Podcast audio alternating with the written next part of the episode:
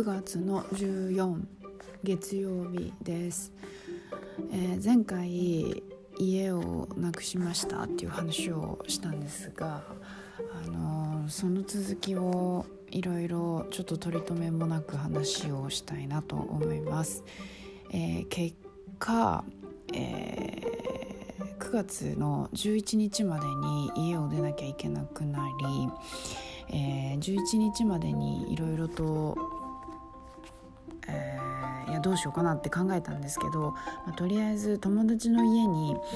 あのー、一時避難というか、えー、場所を貸してもらって、え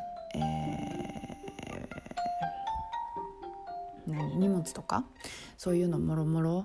置かせてもらうっていう形にしました。うん、だからあの全然宿なしとかいうわけではないので、まあ、ちゃんと生きてるんで大丈夫なんですけどあの本当になんかなんだろういろいろなことがいっぱい重なってですねもう頭の中超パニックなんですけどあの家を出なきゃいけないとかあとはあ結果まだ新しいお家決まってないんですけどね。あの早く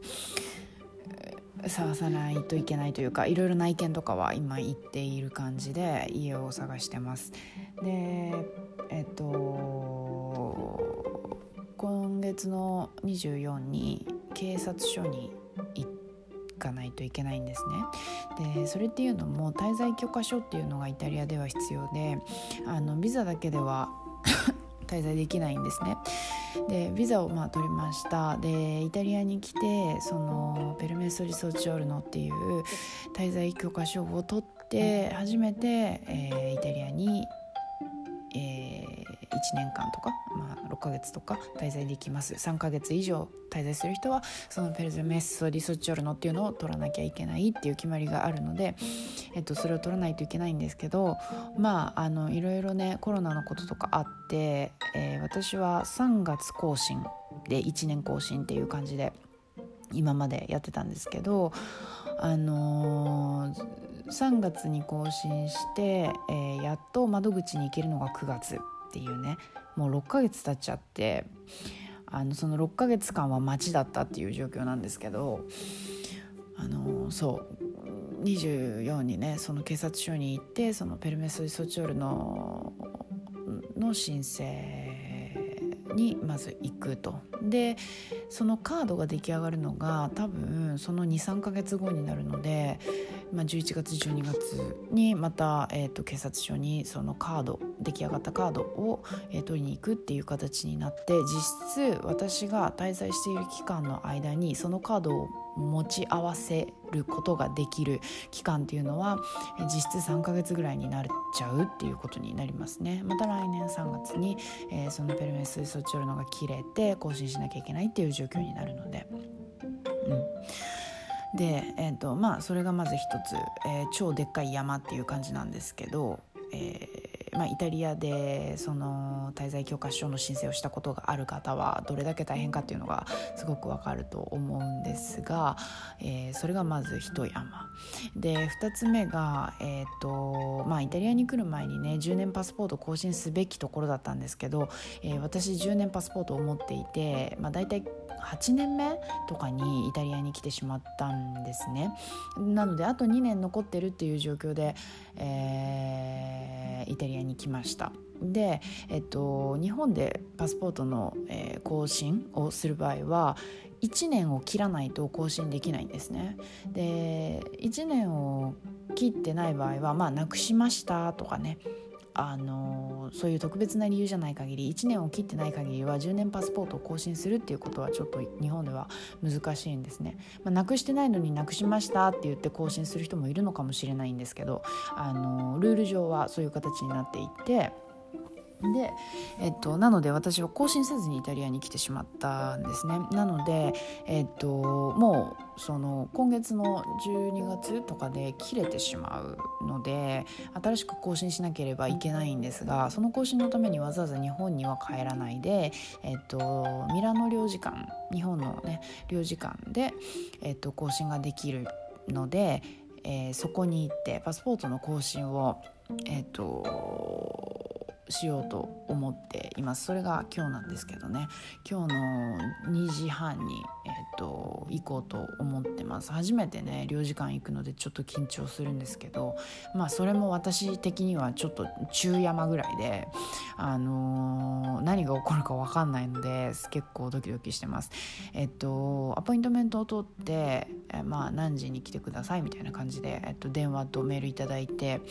で、えっと持ち物をしっかり持っていくっていういう形になりますね。うん、でかつ、えー、今そのなんだろう、えー、内見家を探してるっていう状況であのねうん私的には大きいイベントが3つドーンって一緒に来ちゃったっていう感じであのすごい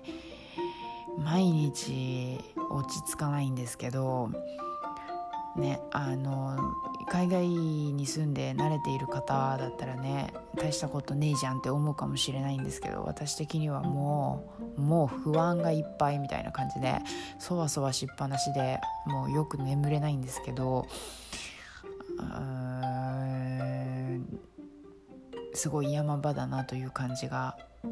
しています。平和じゃないです心がね。でえー、っと その3つが終わればやっと平和な生活が 迎えられるのかなという感じなのでとりあえず9月末ぐらいまではあの踏ん張らないとなと思ってます。であの友達同い年の友達がねあのインスタかな？インスタかフェイスブックかちょっと忘れちゃったんですけどあの翻訳とか後訳とか前訳とかのことについて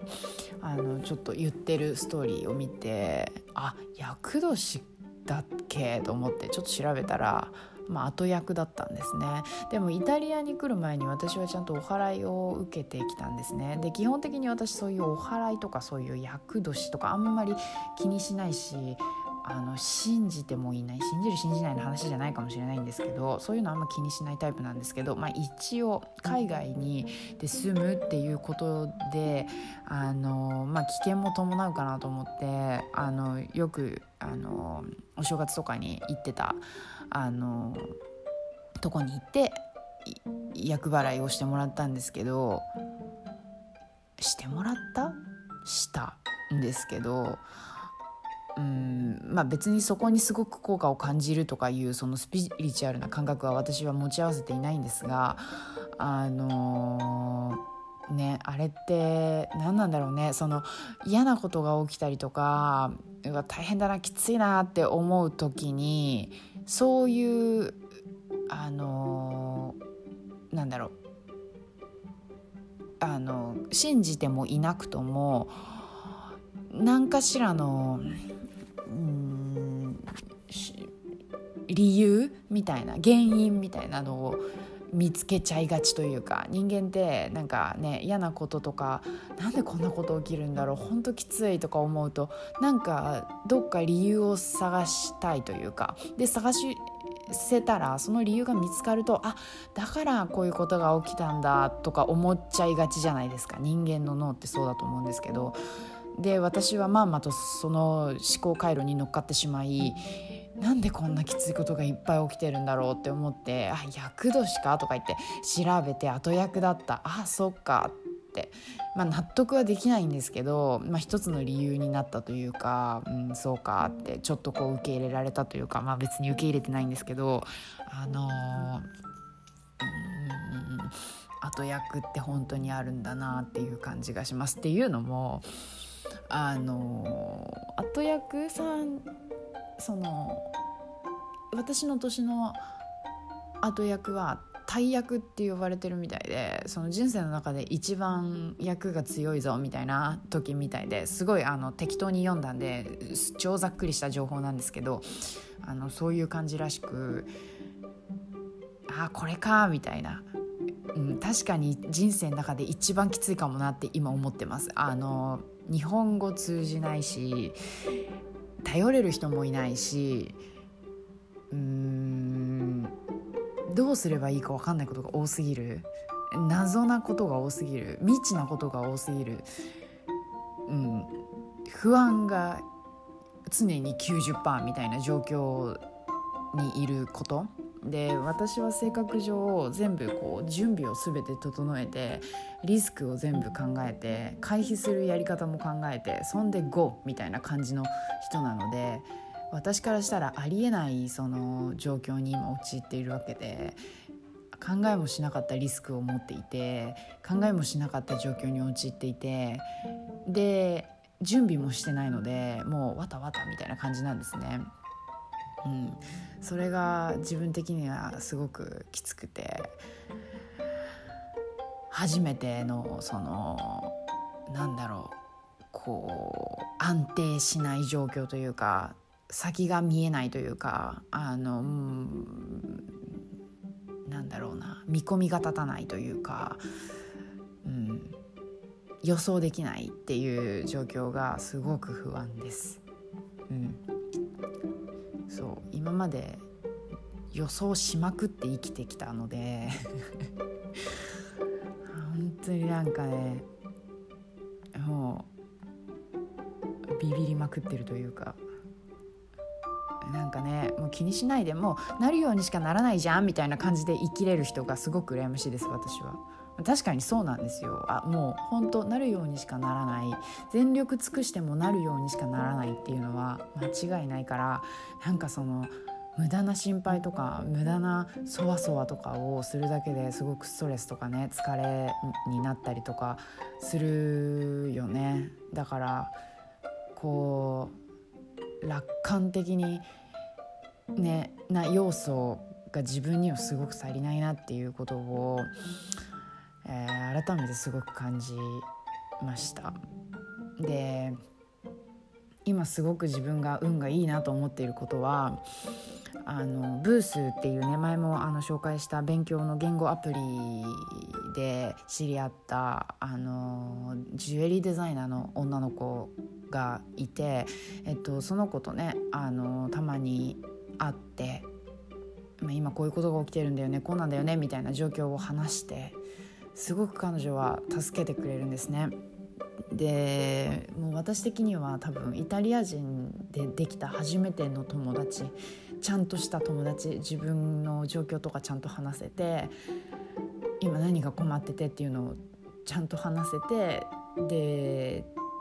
すごくこう親身になって聞いてくれて助けてくれる友達みたいのが、まあ、初めてですねほぼ初めてちゃんとあ友達だなって思える人ができたのですごく私は運が良かったなと思ってます。あの日本人のね友達とかもイタリアに住んでる方結構いるんですけどなんだろうなやっぱ現地の人で頼れる人がいるっていうのはすごいあの心強いことだなと改めて思いました。昨日もあのアパートの内見に行ったんですけど、まあ、最初は一人で行こうと思ってたんですけどあのそれについてねその子に話したら「え一緒に行ってあげるよ」みたいな感じで言ってくれてまあ大家さんがイタリア人だったのですごい心強かったですね。その自分のすごいこう足りてないイタリア語でね話すよりもその子を通じて私が分からないところは英語で説明してくれるみたいな感じにしてくれたのですごく助かりましたね。うん、ですごくこうタイミングが悪いことに私のそのプルメス・ディ・ソチョルノの更新時期と、えー、家を探す時期っていうのがバチッとぶつかってしまったので、あのー、もしねペルメス・ソチョルノが取らなかったら私は日本にすぐ帰らなきゃいけないっていう状況になるのでで日本でまたビザを取り直してイタリアに戻ってくるっていうことは可能なんですけど、あの、そういうことをまずしなければならないっていうのがあるのでうんなんだろう。家をね先に探しといちゃうとあのもしもの何かねこう帰らなければならないっていう状況に陥った時に家賃は全額払わないといけないっていう状況になっちゃうのが一番怖いのでとりあえずその滞在許可証を待ってで家を今探しつつ OK が出た瞬間に家を決めるっていうねあの日本だったら日本語が使えて日本だったら可能なことを可能だけどでもまあいろいろね心配というかあのあやふやなところがいろいろある。キープをしながら内見をしてキープをしながらその滞在許可書が下りるかどうかっていうのを待ちそれ OK が出た瞬間に契約を動かしていくっていう日本だったら多分ドキドキしながらもまあ問題もありながらもやっていけることをイタリアでやらないといけないっていうのがきついなって思ってます。うん、すごい内容ないんですけど 今私の状況はそんな感じです。あの次録音する頃には新しい家に住んでいられるといいなと思っていますその前に、えっと、滞在許可書が降りたらあの「わーい!」っていうなんか「降りた降りた」みたいな感じのことを皆さんに報告できることを願ってるんですが今の状況はそんな感じです。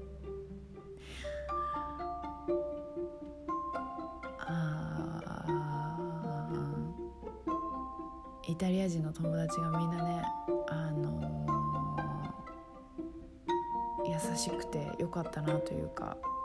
そのミラノでできたその女の子の友達、まあ、初めての友達っていうか何て言うんだろういつでも連絡して会える友達っていうのが彼女が初めてだったんですけどその他にも、まあ、私のイタリアに住んでるあの各地に住んでる遠くに住んでる友達もあのいつも相談に乗ってくれて優しく言葉をかけてくれてアドバイスをくれてすごくありがたいなと思ってます。まあ、日本の友達もみんな不安な時にいつでも電話とかで話を聞いてくれて本当にありがたいなと思ってます。はい、ということでとりあえず生きているのでまた次回、えー、何かアップデートできる、えー、事柄が起きたら、えー、その時またお話ししたいと思います。以上です、えー、それでは月曜日なので皆さんきっとお仕事が今日からだと思うので頑張ってください。